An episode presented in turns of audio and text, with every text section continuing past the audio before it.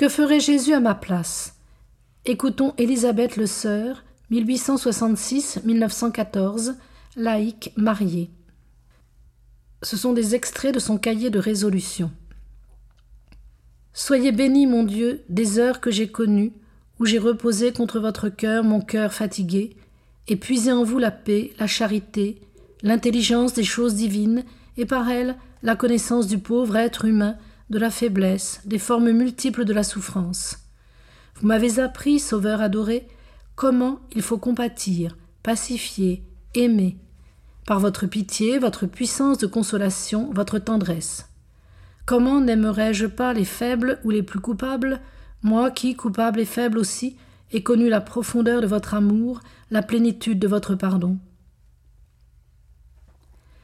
Apprendre du cœur de Jésus le secret de l'amour des âmes, la science profonde des âmes. Comment il faut toucher à leurs blessures sans les aviver, penser leurs plaies sans les rouvrir, se donner à elles et cependant se réserver, montrer la vérité tout entière et cependant la faire connaître dans la mesure où chaque âme peut supporter sa lumière.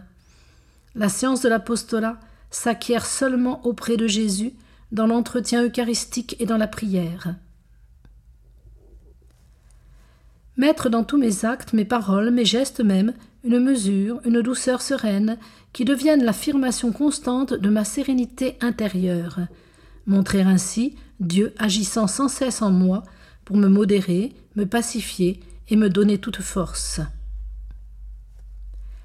Demander à Jésus de mettre en moi et de faire rayonner au dehors un peu de la douceur et de la suavité de son cœur, me faire tout à tous et m'oublier pour tous, renouveler chaque jour près du Sauveur ma provision trop vite épuisée de calme tendresse, de force et de sérénité. Résolution de me faire tout à tous et de demeurer en chaque circonstance douce, sereine, pleine de sympathie pour ceux qui m'entourent.